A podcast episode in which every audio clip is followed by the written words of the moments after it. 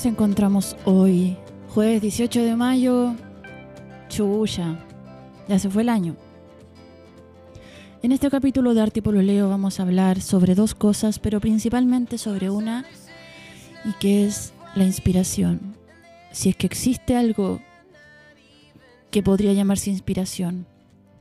La definición de la RAE es como el hoyo, mira, dice, efecto de sentir el escritor, el orador o el artista, el singular y eficaz estímulo, esa parte buena, el singular y eficaz estímulo que le hace producir espontáneamente y como sin esfuerzo. Y vamos a ir a ver qué pasa con eso. Y por otro lado, una, un lado distinto y medio como tóxico de la inspiración, que podría ser la obsesión, definida por la RAE como perturbación anímica producida por una idea fija. Ya, esa me encanta.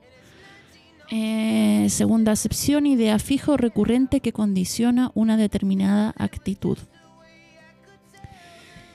Si estás escuchando esto en vivo, puedes enviar como siempre tu audio al más 569 75111 852.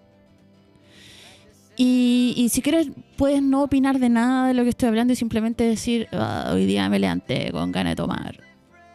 O yo, por ejemplo, que ando como mea sobreexigida de horarios, de cosas que tengo que hacer y, y como que en la mañana me dio caleta mío salir a la calle porque tengo muchas cosas que hacer y siento que si me equivoco en alguna, no sé qué es equivocarse, ¿eh? pero bueno, si me equivoco en algo, siento que después me voy a maltratar heavy como lo he hecho en el pasado.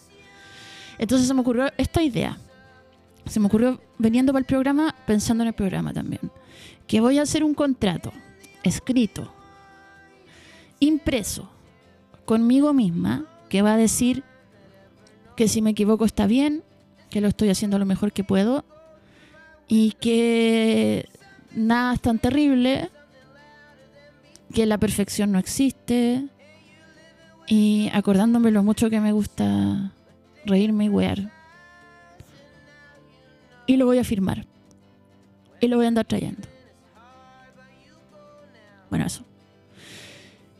Si tu novio, atención, si tu novio es misterioso y desafiante, frecuenta ambientes urbanos y lugares peligrosos, es claustrofóbico, se mueve en el mundo criminal, usualmente se pone violento, es directo, usa jerga callejera y además se diferencia de la novela policíaca porque la atmósfera es tanto más importante que la trama, ese no es tu novio, esa es una novela negra.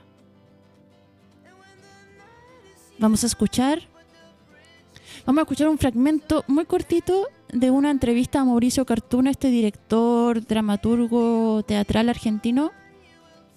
No sé qué opino mucho de esto, pero encuentro que por lo menos un buen punto de partida. Eh, es un fragmentito de una cosa que está en YouTube en Alternativa Teatral sobre qué es eso que se supone que se llama inspiración. En realidad, si queremos, pasarlo a algún sistema este, más o menos convencional, la inspiración no es otra cosa que un fluir creativo acrítico eh, en el que el tiempo desaparece eh, y, y la cabeza acepta eh, lo que va viniendo haciendo una especie de curiosa selección de lo que sí y de lo que no. Suena tan raro eh, que desde tiempos inmemoriales se han atribuido condiciones mágicas. Siempre se le ha encontrado, ah, se le han puesto nombres que tienen que ver con esa condición. Las musas, el, el estro poético, decían los, los antiguos. Eh, en realidad, con el paso del tiempo, lo que uno entiende es que es bastante más sencillo, de que de lo que se trata es de encontrar algunos procedimientos y algunos mecanismos, este, y sobre todo fuentes y energías con las cuales producir. Sí, fue cambiando mucho mi, idea sobre la inspiración. Eh, pero es biológico, ¿eh? es orgánico. Eh, no, tiene que ver con otra cosa que con las expectativas que uno tiene cuando tiene 20 años y empieza a crear y tiene la necesidad ingenua de, mm, de que las cosas salgan en un primer envión. Uno necesita de alguna manera posicionarse frente al mundo y lo que no entiende es que esa urgencia va siempre en contra de cualquier producción artística. de que en realidad la producción artística se hace de un acto de paciencia, de que no hay fuerza posible de crear, no hay esfínter para producir creatividad. Eh, y aceptar eso, aceptar ese estado de paciencia. Eh, les contaba hace un rato, yo hoy salí a caminar, caminé dos horas alrededor del cementerio de la Chacarita tratando de sacar dos párrafos interesantes para un relato que estoy contando. Eh, aceptar, por ejemplo, que hoy con dos párrafos estoy hecho, que si fuese un pescador tendría la misma satisfacción de uno que sacó un dorado de 50 kilos, da cuenta de ese estado de Em, de abandonarse al tiempo creativo. A los 20 años no podés hacerlo. Por lo tanto, aceptar, por ejemplo, la noción de fracaso, aceptar que algo te sale mal y que luego te lleva muchísimo más tiempo corregirlo de lo que te llevó escribirlo. Todo eso lo trae el paso del tiempo. Así que sí, sí ha ido cambiando. Ay, el famoso paso del tiempo. Mm, eh, a mí personalmente no creo que la urgencia siempre vaya en contra de la producción artística porque he dejado de creer justamente con el paso del tiempo en los absolutos. Pero sí creo que eh, muchas veces, no todas nuevamente, hay trabajo de por medio. El otro día hablaba con mi psicóloga. Yo siempre vengo a la radio a contar al final lo que hablé con la psicóloga. Y me contaba de una un autor de la psiquiatría, que no me acuerdo el nombre, que hablaba de tres cosas que son inevitables en la vida. El sufrimiento, la incertidumbre y el trabajo. El trabajo no entendió como un trabajo formal que uno va a hacer de 9 a 5, también incluye ese trabajo, pero un trabajo, el trabajo como una especie de actividad y movimiento en el que constantemente se está eh, la persona moviendo hacia algo. Stephen King escribió en su biografía, ya bien avanzado, había contado toda su vida, bla, bla, bla, y habla sobre escribir. Dice, las páginas siguientes, yo voy a leer un pedacito nomás, contienen todo lo que sé acerca de escribir buena narrativa. Seré lo más breve posible porque tu tiempo y el mío son oro y los dos somos conscientes de que las horas empleadas en hablar de escribir son horas de no hacerlo. Eh, ya, ya, ya. Bla, bla, bla, daré todos los ánimos que pueda, estoy enamorado de este oficio, espero que tú también. Dice, ahora bien, si no tienes ganas de trabajar como una mula, será inútil que intentes escribir bien. Confórmate con tu medianía y da gracias de tenerla por cojín.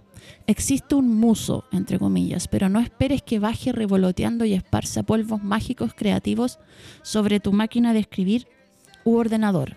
Vive en el subsuelo, es un habitante del sótano. Tendrás que bajar a su nivel y cuando hayas llegado, amueblarle el piso. Digamos que te toca a ti sudar la gota gorda, mientras el muso se queda sentado, admira las copas que ha ganado y finge ignorarte. ¿Te parece justo? Pues a mí sí.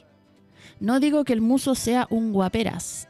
¿Qué es un guaperas, carajo? Bueno, que esta traducción es. Ni muy hablador. Pero la inspiración es suya. Es justo que hagas tú todo el trabajo y te quemes las cejas. Porque el del puro y las alitas tiene un saco lleno de magia. Y lo que contiene ese saco puede cambiarte la vida. Mm. Vamos a escuchar qué nos tiene que decir Gabriela sobre la inspiración. No voy a hablar en términos literarios eh, ni académicos. Eh, voy a hablar de mi experiencia en particular. Eh, para mí la relación entre poesía y asombro básicamente nace porque soy una persona asombrada.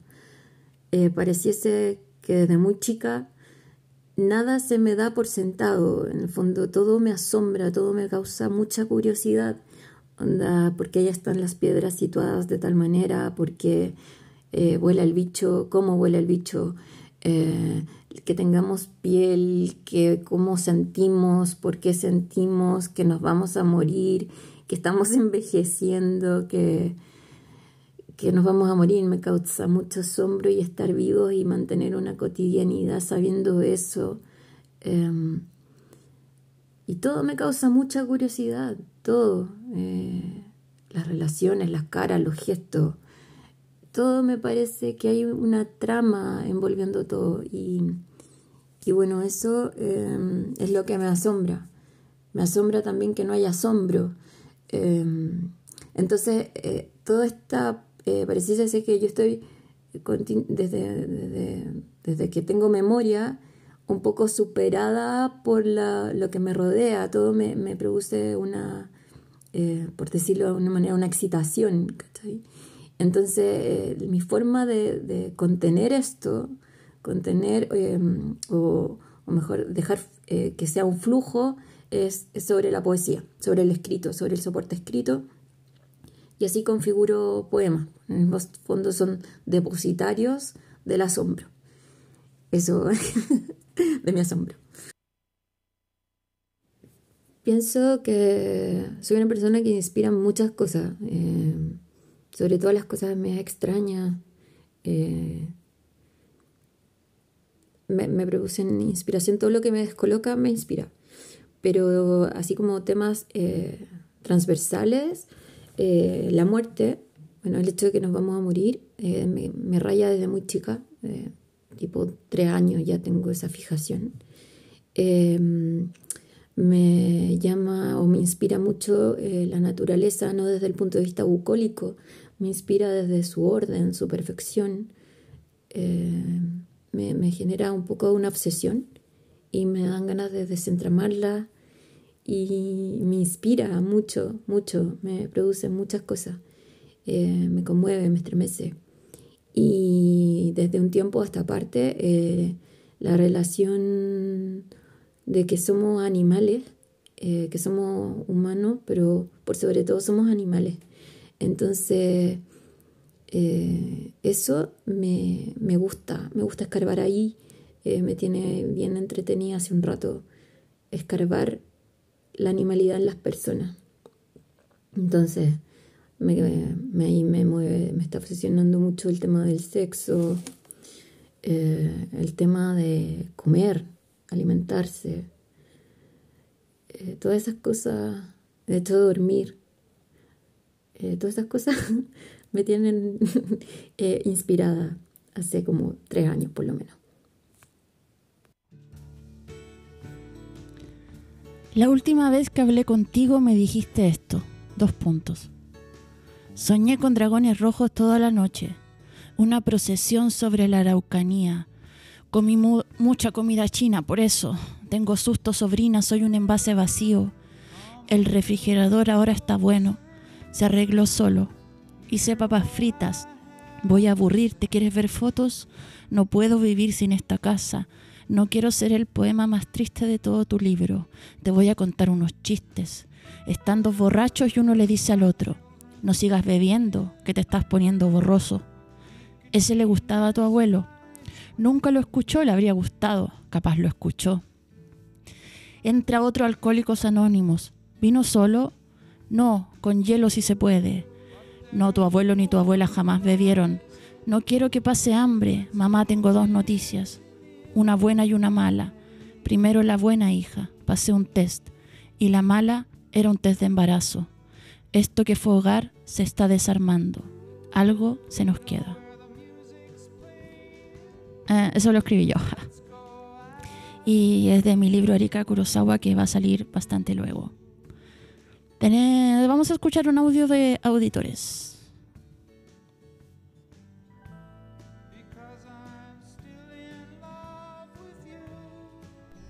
Hola baby, ¿cómo estás? Quería mandar mi audio para el programa de mañana eh, sobre la inspiración y yo te comentaba un poquito que pienso que la inspiración está romantizada como un estímulo externo, que llega como a los artistas como una luz divina, digamos, como esta típica caricatura de que de repente se prende una ampolleta y que de ahí se detona un proceso creativo brígido. Y yo creo que quizás hay algo de eso, como no, no, no desmiento esa idea, pero además creo que eh, hay mucho de un estado interno, como una predisposición a dejar que las cosas a uno lo toquen.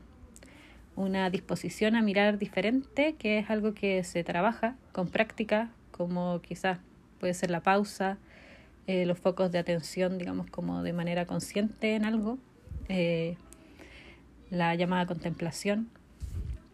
Y te comentaba también que el otro día había leído una frase de, de David Hockney que dice que hay belleza en todo, incluso en una bolsa de basura, pero para apreciarla uno tiene que mirar de verdad. Y cuando la leí me acordé caleta de un graffiti que todavía he mencionado en un programa que dice eh, deliciosas bolsas de basura, como en letras grandes. Y como que me acordé de esa weá y de repente como que las bolsas de basura pasaron a ser como una weá a la que le pongo atención hoy en día.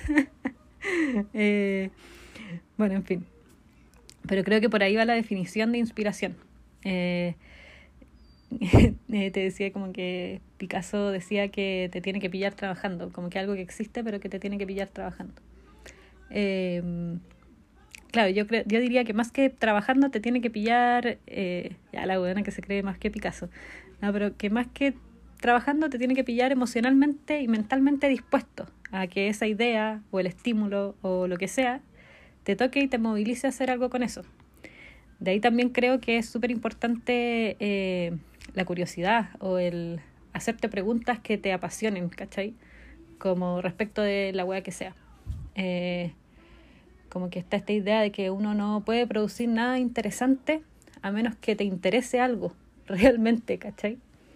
Entonces, por ahí creo que la inspiración va muy de la mano con la, con la curiosidad y con la eh, necesidad humana de plantearse preguntas sobre cosas que de repente alguna expresión artística puede darte eh, ciertas respuestas.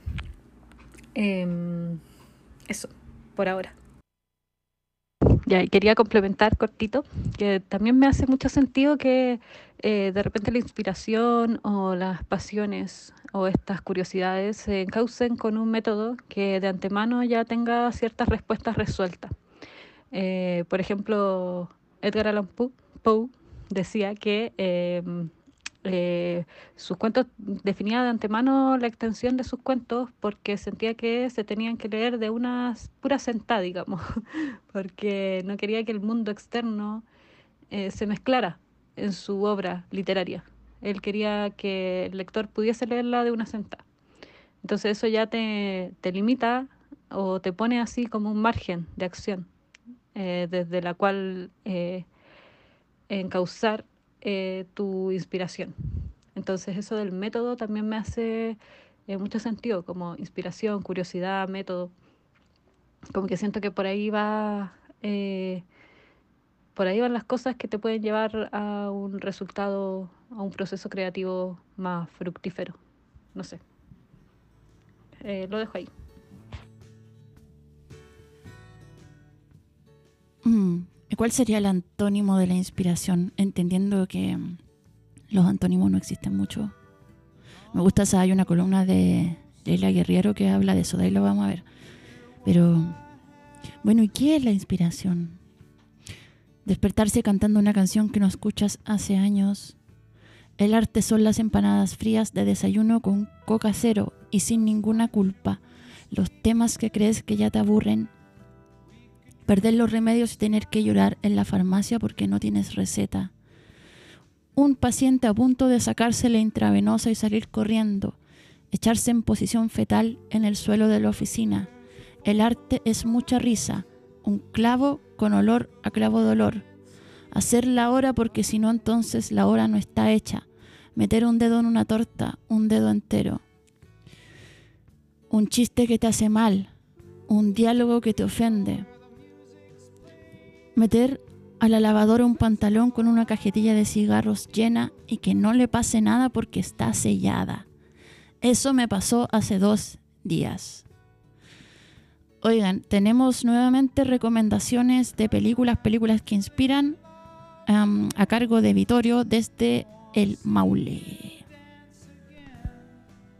Hola, soy Vitorio Farfán, aquí otra vez en Arte y Pololeo.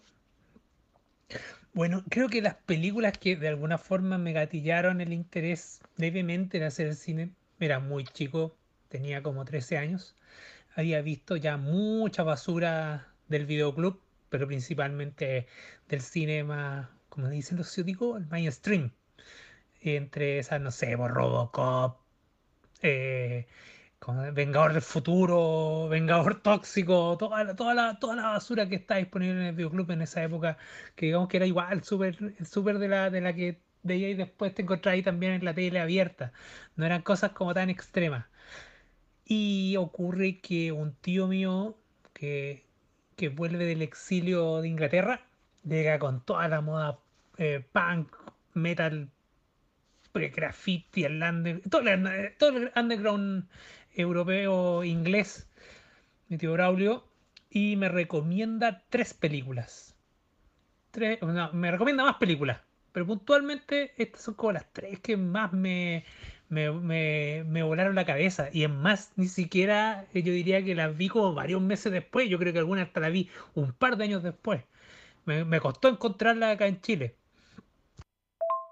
Bueno, eh, una es La masacre de Texas de Tom Hopper, que yo creo que archivista ya en estos tiempos y como que es una película de culto para esta, para esta generación o la anterior. Pero en mi época es como que era una película que todavía, como yo creo que recién así como para él empezó a aparecer en, cuando empezó a aparecer ya las tiendas de videoclub más piratas. Y ahí aluciné harto con esa película, principalmente con el tema de, de, que había un tipo con una motosierra y los asesinos y todo lo que pasaba. Ya uno viendo la película más viejo o de nuevo, visualmente la raja, eh, tiene unas tomas así como súper... Es como es como una psicosis, es como psicosis un poquito más punk en comparación a la de Hitchcock. Yo creo que va por, por otras por otras visualidades un poquito más, más cutre, viendo que volviendo, igual si veis Psicosis, Psicosis es una película también barata, un intento de hacer cine europeo como lo fue la diabólica. De todas formas, igual todavía le tengo mucho cariño a la masacre Texas y me da mucha risa que como que la encontré cuando recuerdo chico muy sangrienta. Y ahora la veo y, me di cuenta que no había nada. Tuve un efecto, ¿cómo le dicen los ciúticos? Un efecto Mandela.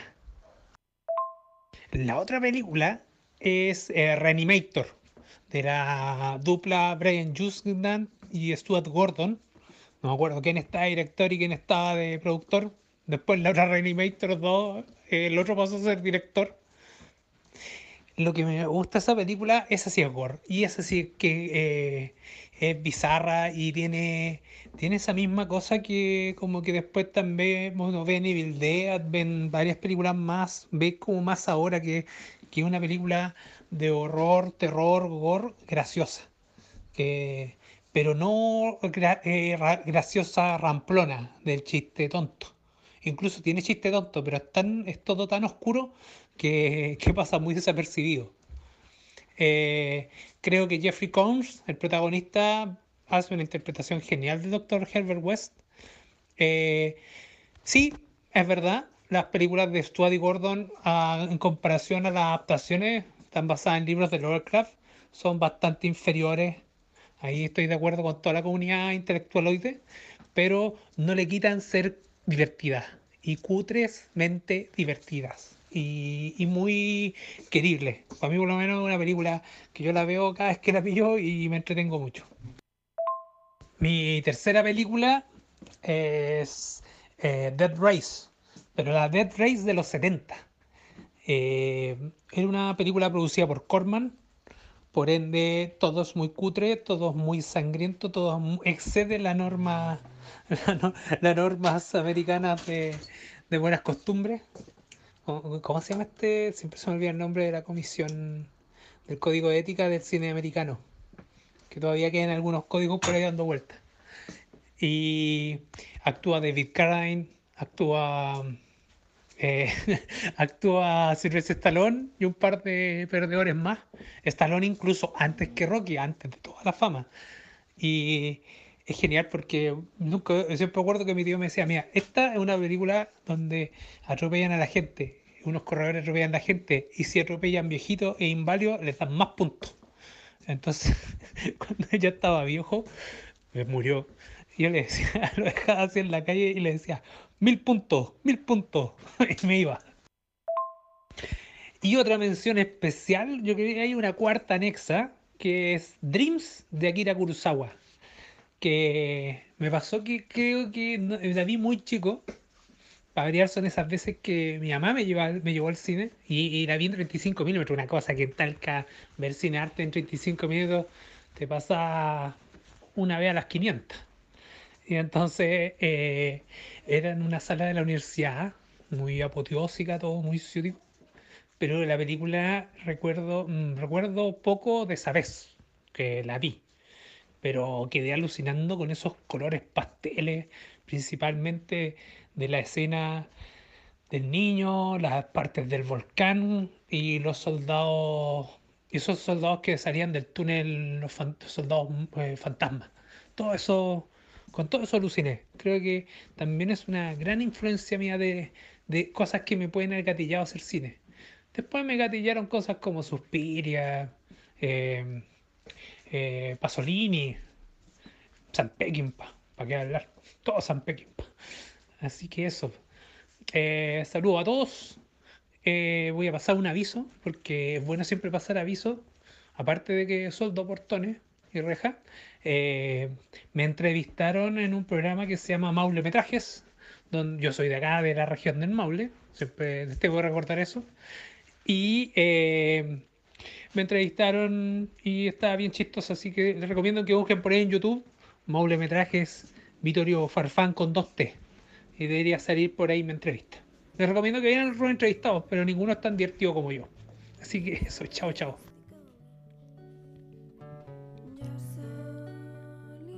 Les pregunté a ustedes, auditores de Arte y Pololeo, ¿qué les inspira? Y esto fue lo que me dijeron. Una buena borrachera y una mala caña moral. El dolor y su opuesto, el amor y las crisis. Tener tiempo libre. Estoy con licencia toda la semana y ahora me siento inspirada y mejor persona.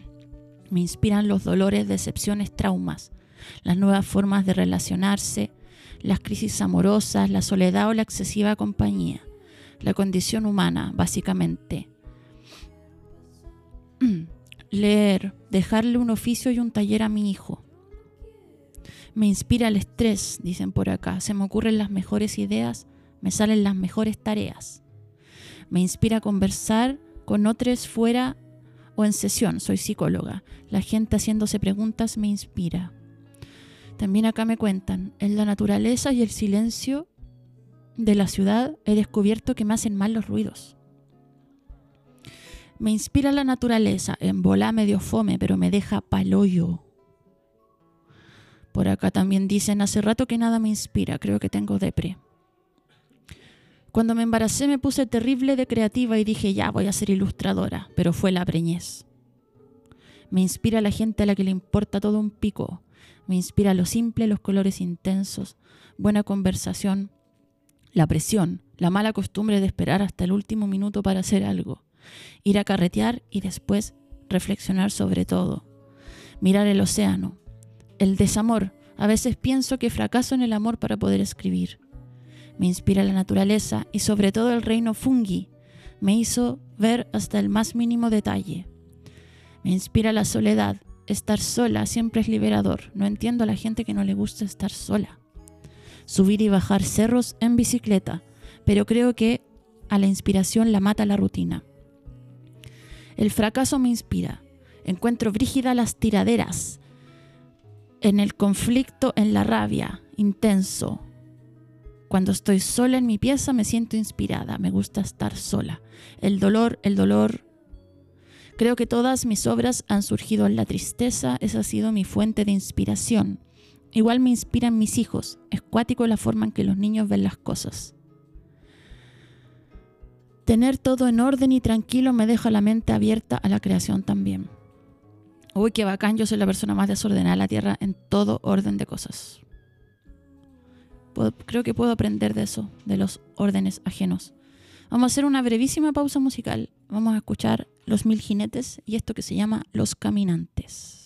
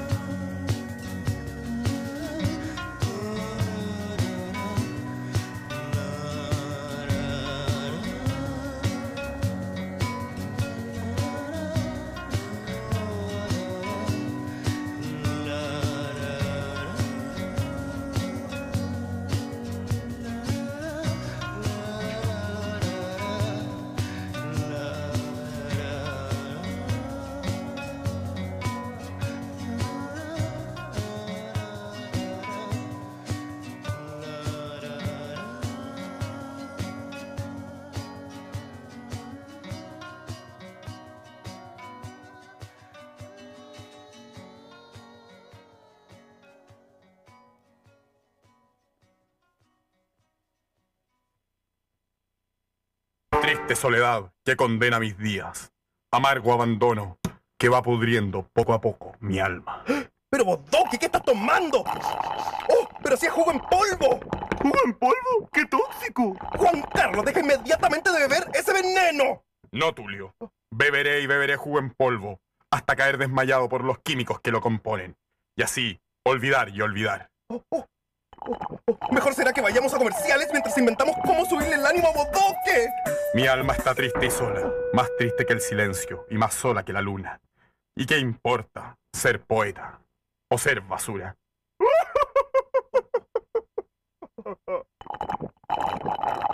¡Basta ya!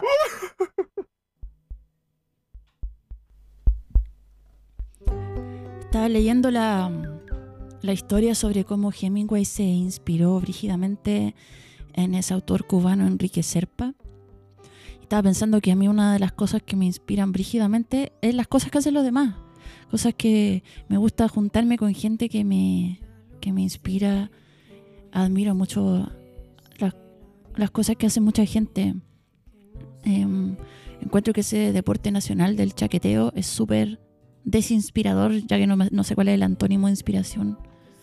No sé cuál es el antónimo de inspiración. Igual a propósito de la desmotivación que me había estado carcomiendo y que desapareció por completo.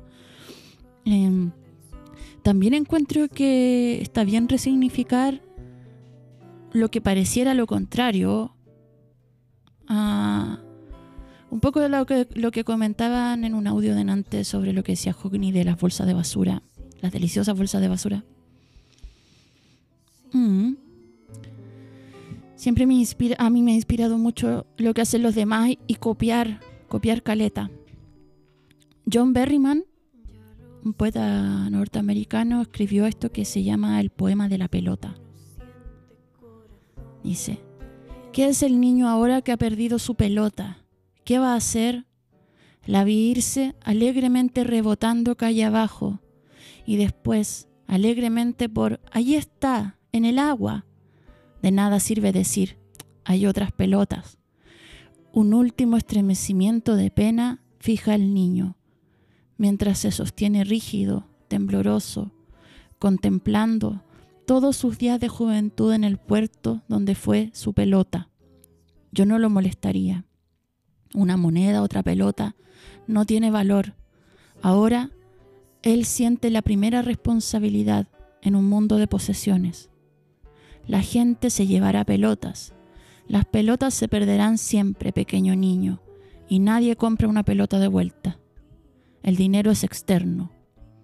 Él está aprendiendo, bien detrás de sus ojos desesperados, la epistemología de la pérdida, cómo estar de pie sabiendo lo que todo hombre debe un día saber, y la mayoría sabe muchos días cómo estar de pie, y gradualmente la luz regresa a la calle, suena un silbato, la pelota está fuera de vista. Pronto una parte de mí explorará el profundo y oscuro fondo del puerto. Estoy en todas partes, sufro y me muevo, mi mente y mi corazón se mueven, con todo eso que me mueve bajo el agua o silbando. No soy un niño pequeño. Vamos a escuchar el audio de Boris López, que tiene esa página bacán de memes, Boris López Oficial, creo que se llama. Boris López Oficial. Bueno, ahí lo pilláis, Boris López. Aguante Boris López. ¿Qué, ¿Qué onda Boris López? ¿Qué te inspira? Dos cosas que yo creo que, que son súper rancias y que me inspiran. ¿Cachai? Eh, puta, la primera es, como eh, el sentimentalismo, el exceso de sentimentalismo. Como cuando la gente mm, intenta manifestar, ¿cachai? Sentimientos de buena forma y con buena intención y se le pasa un poquito la mano o, se excede, ¿no es cierto? O como que es como un poquito, no sé, pucha, eh, fuera de lugar. bueno. Como que me gusta mucho ese tema del, del sticker de, de violín y de Chayanne y esa weá, ¿cachai? Como de ponerle como mucha emoción a todo, ¿cachai? Eso, eso me gusta, me gusta caleta, lo encuentro súper inspirador y, y también el vuela alto, weón. Esa, esa, vez como que, como que empezó, ¿cachai? Cre- creo que fue como, como que hubo un tiempo en que era irónico y la gente como que lo apropió no irónicamente. Entonces como que ahora el 90% de los vuelos altos son no irónicos. Eso, eso lo encuentro inspirador, ¿cachai? Me, me- gusta caleta cuando se reapropian esas cosas y como que dan como tres vueltas, weón, y pasan de ser kitsch a no ser kitsch, ¿cachai? Y puta, no sé. Eh, es cuático. Y otra wea rancia que me inspira eh, es la estafa, weón, el engaño. Me, me, me, me encanta, me fascina, weón, la estafa y el engaño, weón. Como que eh, encuentro que hay como mucha, mucha historia de asesino en serie, weón, así, como mucha, mucho bombo a esas cosas. Y hay poca historia de estafadores, poca historia de engaño, weón. Como que debería haber ahí como, como gente que se obsesiona con los asesinos en serie, gente que se obsesiona así con los estafadores. Así como amarrándolo con el tema del arte, como este loco como el Carles Recio, ese, ese español que el weón nunca fue a trabajar y le pagaban igual y después dijo que era una performance.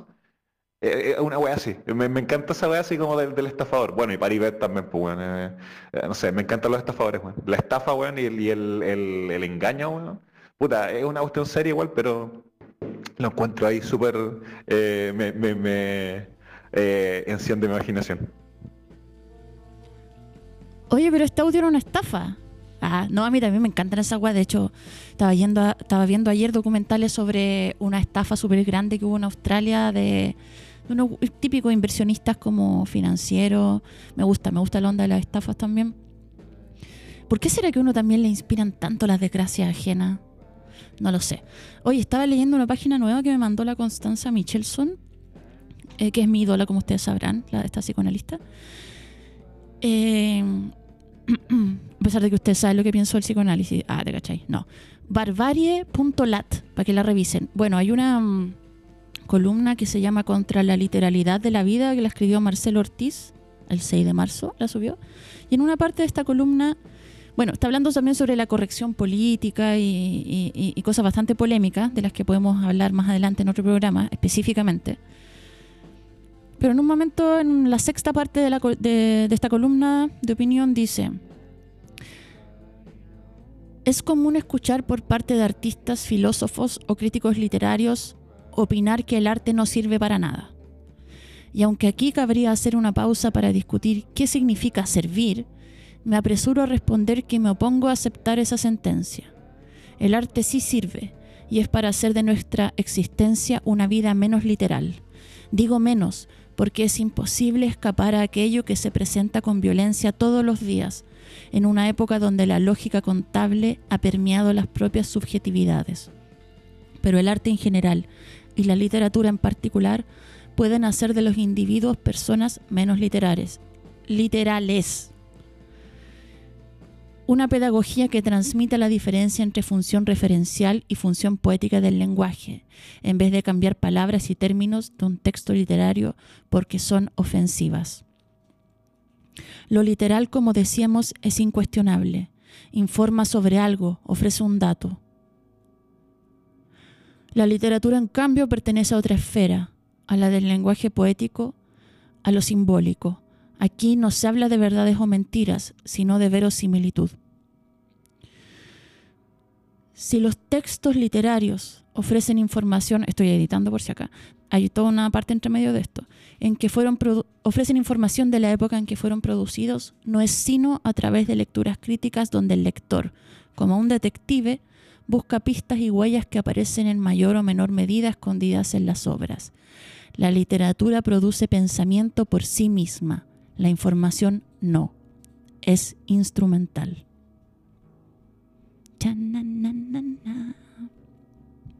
Bacán. Esto lo escribió Anne Sexton y se llama, pucha, siempre ando sacando a la colación poeta suicida, se llama Flores y Gusanos. Dejen dar a las flores un paseo el lunes para que pueda ver 10 margaritas en un florero azul, con quizás una hormiga roja trepando hacia el centro de oro, un pedazo de campo en mi mesa, cerca de los gusanos que se agitan deslumbrados, moviéndose en el fondo de su viscosidad, moviéndose en lo profundo del abdomen de Dios, moviéndose como aceite en el agua, deslizándose a través de la buena tierra. Las margaritas crecen salvajes, como palomitas de maíz. Ellas son la promesa de Dios en el campo. Soy tan feliz de amar las margaritas, así como ustedes de ser amadas, y encontrarlas mágicas como un secreto del indolente campo. Si todo el mundo recogiera margaritas, las guerras terminarían, cesaría el frío común, el desempleo terminaría, el mercado monetario se mantendría estable y no habría flotación de ninguna moneda. Escucha mundo, si te tomaras el tiempo de recoger las flores blancas de corazón cobrizo, todo estaría mejor. Ellas son humildes, son tan buenas como la sal. Si alguien las hubiera llevado diariamente al cuarto de Van Gogh, su oreja se hubiera quedado en su sitio. Me gusta pensar que nadie moriría nunca más si todos creyéramos en las margaritas, pero los gusanos lo saben mejor, ¿no es cierto? Ellos se deslizan en el oído del cadáver, escuchando sus grandes suspiros. Oye, tengo que dar un aviso que es que hoy día voy a estar... No, ese aviso no lo voy a dar porque ya no quedan cupos. Pero eh, sí te aviso que este sábado, si estás en Santiago de Chile, voy a hacer un taller de escritura de cuentos. Puedes escribirme a mi WhatsApp más 569-7766-1748, que es casi igual a mi root, una web enferma.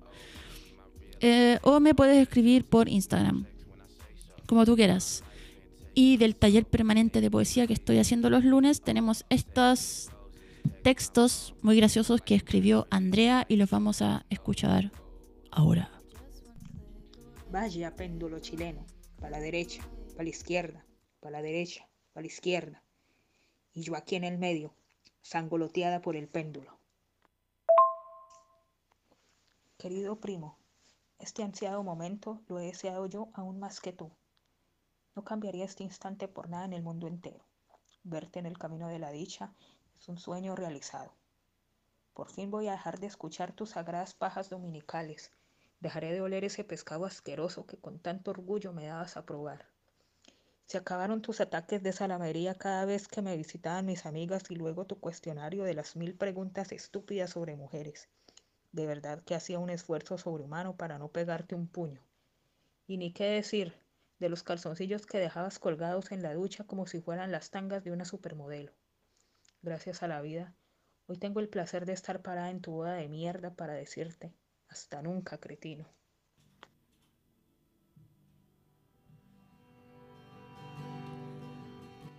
Excelente.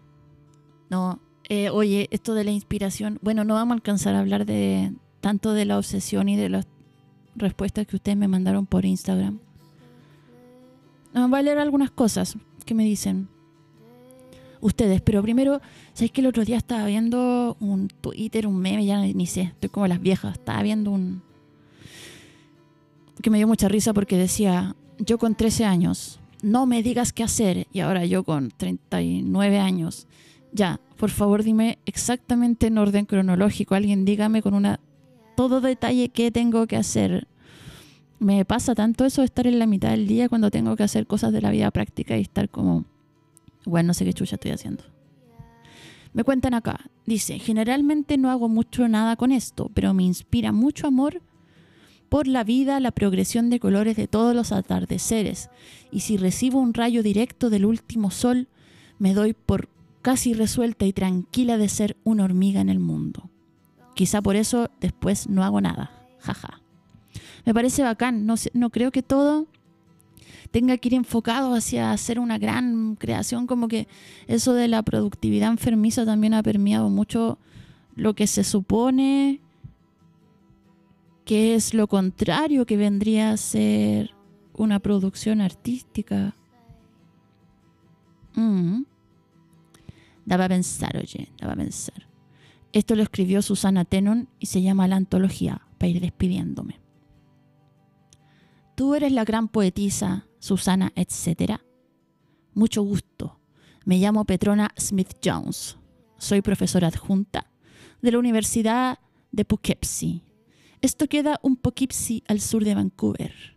Y estoy en la Argentina becada por la Putifar Commission para hacer una antología de escritoras en vías de desarrollo, desarrolladas y también menopáusicas, aunque es cosa sabida que sea como fuere, todas las que escribieron y escribirán en Argentina ya pertenecen a la generación del 60, incluso las que están en guardería e inclusísimamente las que están en geriátrico, pero lo que importa profundamente de tu poesía y alrededores es esa profesión, ah, ¿cómo se dice? Profusión de íconos e índices. ¿Tú qué opinas del ícono? ¿Lo usan todas las mujeres o es también cosa del machismo? Porque tú sabes que en realidad lo que a mí me interesa es no solo que escriban, sino que sean feministas y si es posible alcohólicas y si es posible anoréxicas, y si es posible violadas, y si es posible lesbianas, y si es posible muy, muy desdichadas. Es una antología democrática, pero por favor, no me traigas ni sanas ni independientes. La próxima semana quiero hacer un programa de arte pololeo sobre política, contingencia, ironía, sarcasmo y, esto de ser relativamente correcto con los tiempos. No sé por qué estoy hablando así. Por último, quisiera contarte que si comes sano y haces ejercicio regularmente, además tomas agua y duermes de noche, tratas de vivir de día, tienes aproximadamente un 100% de posibilidades de morir igual. Jaja. Con esto me voy a despedir y vamos a escuchar una canción muy nueva de Alonso Casual. Estuvo una vez en el Absurdo Mundo. Ah, con Chetumare tengo que avisar que el próximo miércoles es el Absurdo Mundo Show en vivo en el Comedy. Mm, Ya se fueron la mitad de las entradas, así que te em, recomiendo que atines. Si estás en Santiago de Chile, te aseguro que nos vamos a reír. Por último, te vaya a reír de mí. Mira, por último, en el peor de los casos, te vaya a reír de mí. Y yo me voy a reír también y nos vamos a reír, básicamente, de todo esto que nos rodea. Y ahora sí vamos a escuchar esto que se llama No tengo ni carnet y que es de Alonso Casual, que lo sacó hace súper poquito. Eso, nos vemos el lunes en Artipololeo. Va, en chucha madre, la concha de tu madre, la pico. Eh, nos vemos el lunes en El Absurdo Mundo, un programa dedicado al humor. Este lunes que viene, chistes y las cosas que más nos hacen reír. Básicamente, donwea.hotmail.com. Después el miércoles en el Comedy. Después va a salir mi libro, ah, libro Arika Kurosawa y después me voy a morir en paz con Chidumare. Lo dije y qué. Ya, esto se llama No tengo ni carnet y es de Alonso Casual. Y gracias por escuchar y eh, que viva los chanchos en piedra.